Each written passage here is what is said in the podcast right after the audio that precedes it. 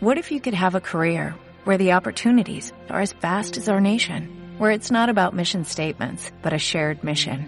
At U.S. Customs and Border Protection, we go beyond to protect more than borders, from ship to shore, air to ground, cities to local communities. CBP agents and officers are keeping people safe. Join U.S. Customs and Border Protection and go beyond for something far greater than yourself. Learn more at cbp.gov/careers. Malditos Nerds 2020. Todos, todos, todos, todos juegan. Hasta tu vieja. Y llegamos a la última parte, al último trayecto, a la recta final de este programa con más bochornos bajo el brazo, con algunos que nos debemos estar olvidando, inclusive. Olvídate, seguro, eh. ¿Qué?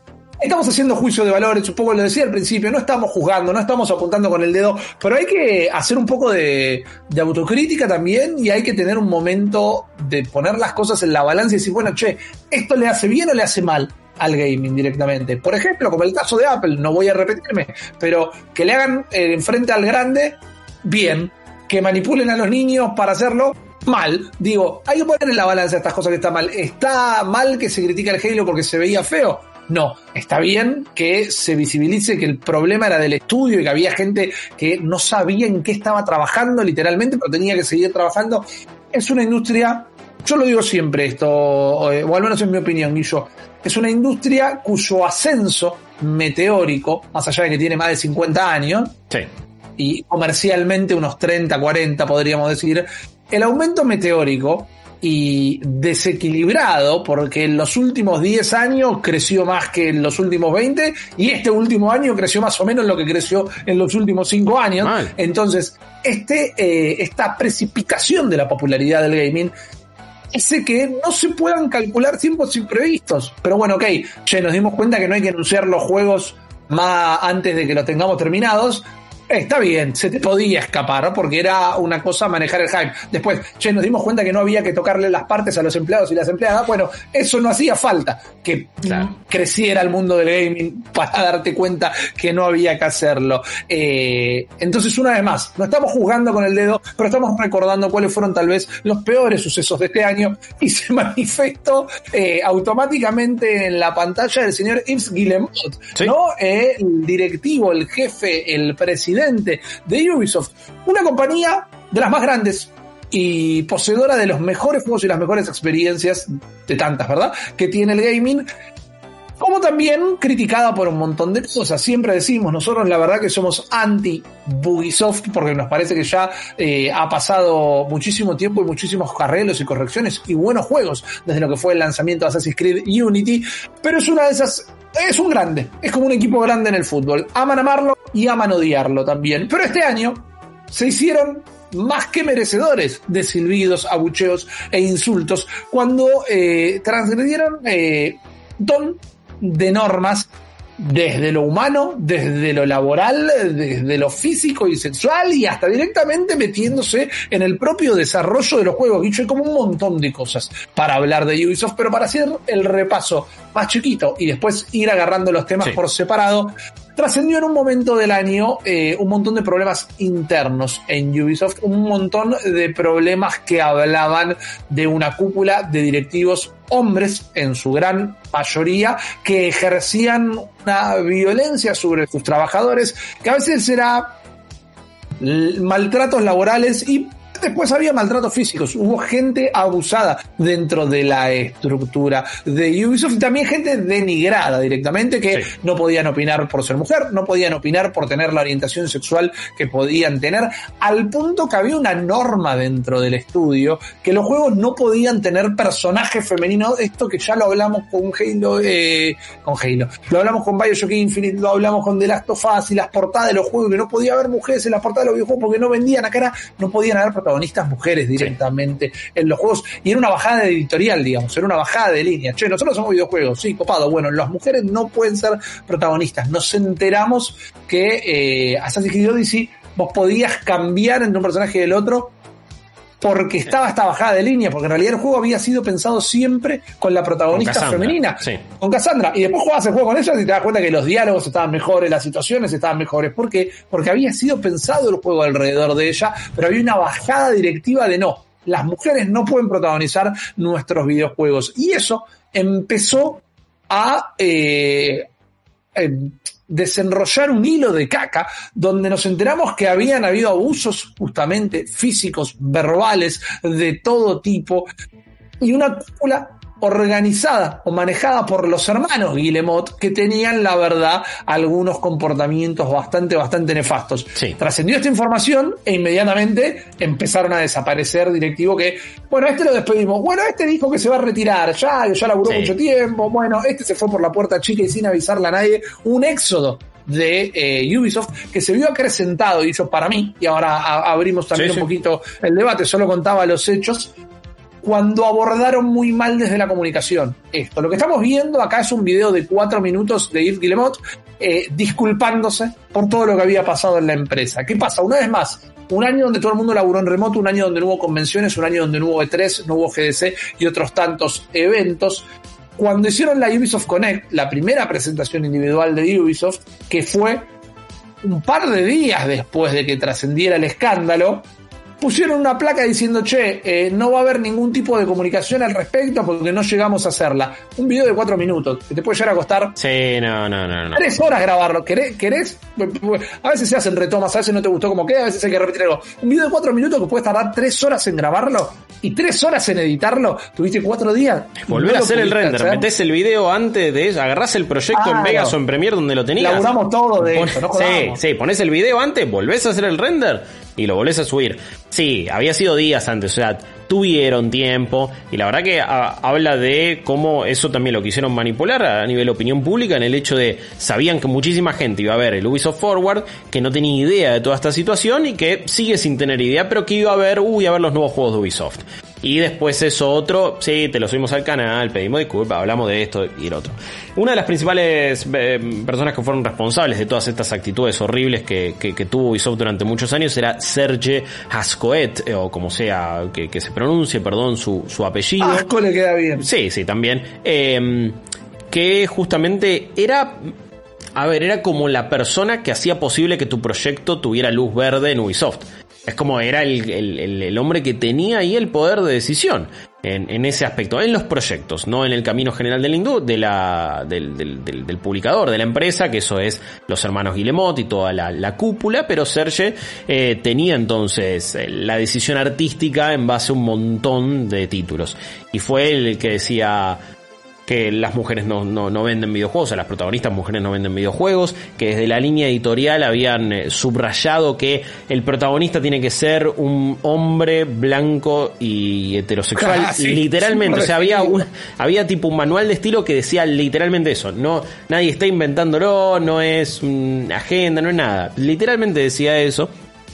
Después también sí, no solo lo de Odyssey, que, que se dio a conocer que querían que Cassandra fuera la protagonista, con Origins también era lo mismo, o sea, Aya, eh, la, la, la, esposa de Bike, se iba a convertir en la protagonista, pero finalmente eso no termina sucediendo. Eh, hay, hay, un historial muy grande también, gente en el chat que recordaba, bueno, ¿te acuerdas cuando decían que animar personajes femeninos era más difícil? Sí. Eh, bueno, es, es este mismo estudio.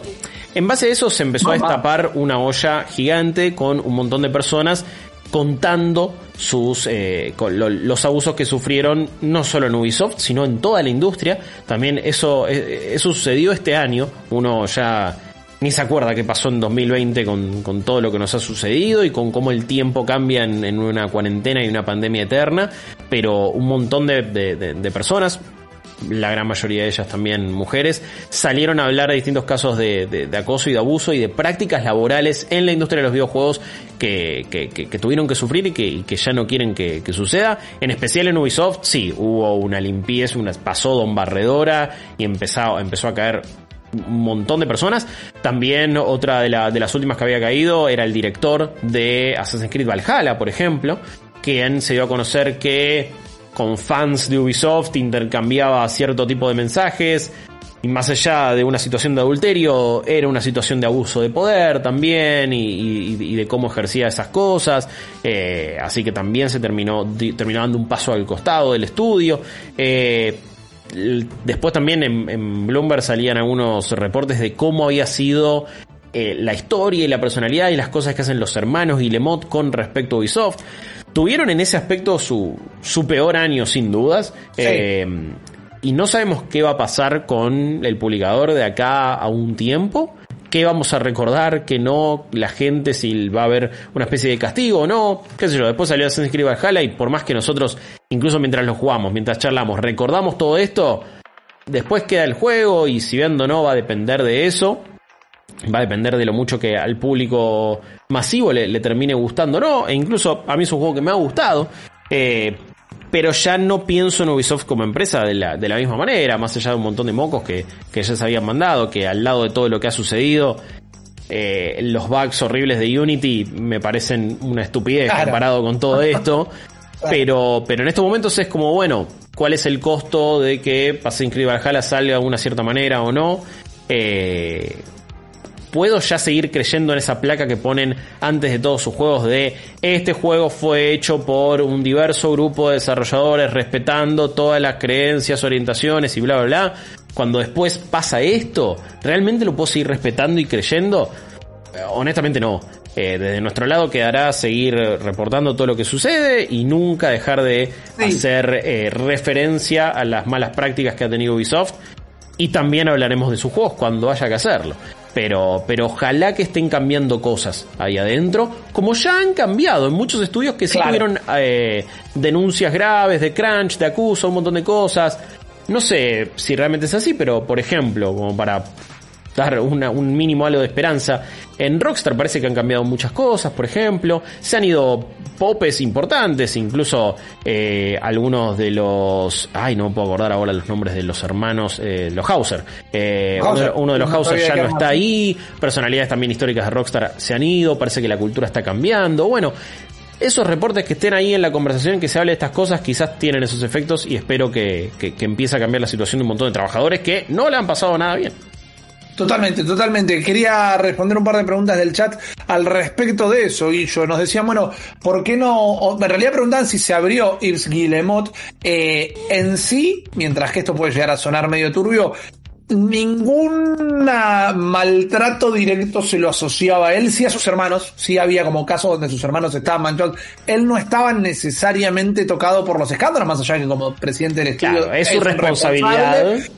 Pero ponele que se hizo cargo y sacó a la gente que había que sacar, pero sí, él quedó en el puesto. ¿Está bien que haya quedado lo podemos discutir? No lo estoy defendiendo, estoy diciendo que él no estaba asociado a ningún problema directo y tal vez por eso no fue puesto. Otra cosa que quiero responder, sí, es rarísimo, es verdad, no, no en ningún momento y no lo vi y ahora no puedo dejar de verlo. Esto, para que quede claro, decíamos, no lo publicaron, pero si lo estamos viendo, ¿cómo que no lo publicaron? Lo publicaron un mes después en otra Ubisoft con él, cuando ya era tarde para todo eso, cuando ya era tarde. Y bueno, como decía Guillo, no trascendió tanto, pero habían propuesto y blanqueado una serie de cambios que iban a hacer adentro de la manera de trabajar en Ubisoft y por lo poco que trascendió, sí parece que se fueron cumpliendo, así que de momento, es verdad, no se habló más del tema, pero parece que no se habló más del tema porque los cambios se hicieron efectivos también, el tiempo nos contará un poco más. Tenía un escándalo para meter, pero quería levantar otro porque lo ponían ahí en el chat, eh, al menos para pasarlo por encima. La realidad, mano en el corazón, porque nosotros no le mentimos, no lo consideramos en la lista que armamos, porque la verdad es que no me acordé qué había sucedido. Y también podemos debatir si es un problema de la industria en sí, pero hubo un escándalo gigante alrededor de la Evo, cuando, y sobre todo en la comunidad de Super Smash Brothers, cuando trascendió que la gran mayoría de los participantes estaban envueltos e involucrados en redes de pedofilia, por ejemplo. Y es un problemón gigantesco. Me pregunto y no lo afirmo y no digo que es una verdad absoluta, si es un problema de la industria en sí o es un problema de estos tipos que individualmente tenían este tipo de comportamientos. Sí podemos pensar por qué estaban agrupados todos en el mismo evento, si dentro del evento se facilitaban de alguna manera la congregación de personas con estas actitudes y demás. La Evo no organizaba bueno, pero, pero la principal cabeza de la Evo también terminó cayendo en, casos muy graves y en denuncias muy graves. Entonces, yo creo que sí, yo creo que, que, habla lamentablemente de cómo se manejan un montón de comunidades alrededor. No estoy diciendo que no hay una responsabilidad, estoy diciendo que el, el, bochorno no fue a nivel empresarial, no fue un tema de industria en sí, sino periférico y alrededor dentro de la industria. Obvio, obvio, ¿no? Y es, y es cuando te lo pones, cuando lo pones en la balanza, por supuesto que es una de las peores cosas que sucedió en el año. Claro, claro, claro, claro. Y, de, las más terribles, por supuesto. No, jamás eh, lo, le quitaríamos importancia y me parece que es uno de los grandes bochornos del año. Porque, bueno, ¿qué sucedió con la Evo en general y con la comunidad de Fighting Games? Una comunidad que encima ha sufrido mucho con la, con la cuarentena y con la pandemia porque no ha podido organizar, no ha podido levantar. Otros esports han seguido, pero los Fighting Games no han podido realmente acomodarse a todo esto. Hace poco teníamos un, bueno, un torneo de Smash que se quería organizar con la comunidad del Melee y de repente Nintendo se puso la gorra y lo baja. Entonces es como, bueno, encima que la comunidad de Fighting Games no pasó el mejor año, porque no se pudo adaptar a todo esto, se dieron a conocer todos estos casos eh, que son terribles. Se iba a realizar una versión online virtual de la Evo y se termina suspendiendo por, por todas estas acusaciones. Así que fue algo eh, gravísimo y horrible lo que sucedió. y, ni hablar dentro de la comunidad del Smash. O sea, está todo lo que pasó con la Evo y con, con una de las personalidades que maneja la Evo en general, que ya se ha dado un paso al costado y que ahora cambia de manos. Pero con, con Smash es, es horrible, es, es turbio por todos lados y, de nuevo, siempre decimos, ojalá que estas cosas cambien, ojalá, ojalá que, algo sea ya distinto. Pero vamos a ver. Sí, que si no eh, tiene que volver, que no vuelva, que se arme una nueva competencia, o que no esté la misma gente involucrada, o que al menos al final del día la plata no vaya a, sus bolsillos. Es un caso importantísimo, es un caso nefasto. Una vez más, quizás no era eh, un tema de un empleado o un empleador abusando de sus empleados, pero son cosas que pasan dentro de nuestra cultura y no podemos ser ajenos a la misma directamente. Por eso es importante eh, la seguridad dentro de lo que son las comunidades. Y yo, para tirar el último, es uno que está medio fresquito. A ver, eh, un detallecito rápido. No hablamos de todo lo de Cyberpunk porque lo venimos hablando las últimas dos semanas. Me parece que está tratado el tema. Pero claramente es una, de las controversias del año, claramente. es, uno de los lanzamientos más desastrosos, eh, más allá de si te gustó el juego como lanzamiento de la historia del gaming, me atrevería a decir. Con este perfil, no sé si hubo algo igual, pero ya lo charlamos mil veces. Exacto. Sin embargo, hay un temita de Cyberpunk, te lo pasé ahí por por eh, WhatsApp, querido amigo, y es un tema de abuso de imagen, es un tema de eh, eh, utilizar material sin ningún tipo de derecho. Y hay que llegar al fondo de esto. Hay que llegar al fondo de esto y yo estoy eh, pensando dedicarle mis vacaciones a un proceso de periodismo investigativo para poder enterarme, finalmente, llegar a la raíz del asunto de por qué utilizaron esta imagen en Cyberpunk sin pedir permiso, sin pagar derechos. Yo no entiendo. Acá estamos viendo un tweet de nuestro amigo Juan Nardone que está paseando por Cyberpunk y se encuentra en el centro con una publicidad de esta marca de ropa. Man, una vez más, me tengo que disfrazar de la enana feudale y decir, lloraron, porque yo no entiendo. Dormí mal esa noche. Eh, boludo, soy yo, no me No, no, no, no, no, no, es, es, terrible, man, es terrible. Eh, realmente. parece un poquito. es igual, es igual. Acá tenemos el video de dónde está. Esto es en Jinguji, eh, la, compañía de ropa. Yo me pregunto si tenías una foto en algún lado donde estés en esa posición y alguien entró en Google y dijo, chabones con barba y, anteojos medio aviador. Y, y, de repente pasó esto y es como, bueno, man, sos vos. O sea, este sos vos. No es que es más o menos parecido. Sos la misma fucking persona. Eh, para mí es muy preocupante. Para mí, eh, si accionistas en Polonia van a eh, hacerle una demanda a CD Project por medio que engañándolos, prometiéndoles cosas que después no terminan siendo y por eso poniendo plata. Me parece que vos acá tenés un caso. Vos acá tenés algo. yo creo, creo que algo les podemos sacar.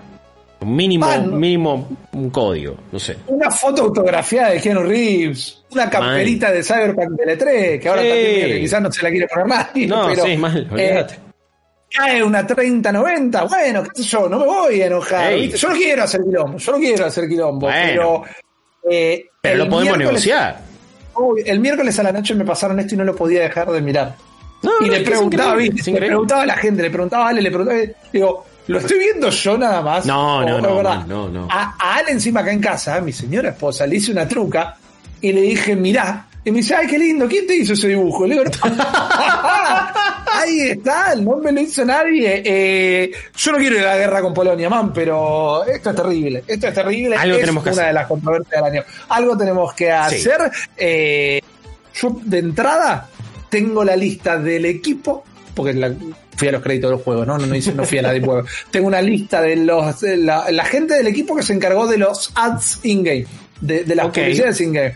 Y voy a empezar a rastrear, man. Voy a empezar a rastrear. Vamos a llegar al fondo. Al fondo de todo esto. Sí, por supuesto. No te puedes seguir. No se puede. Llegamos, llegamos al fondo del 2020, llegamos al fondo de este programa, así que ahora nos vamos a tomar una última pausita y enseguida volvemos para despedirnos. No se preocupen, quedan más malditos nerds todavía. Eh, y saben que nos pueden encontrar en las redes en arroba malditos nerds en Twitter arroba malditos nerds, en Instagram y sumándose a nuestra comunidad en discord.malditosnerds.com. No se vayan, ya volvemos.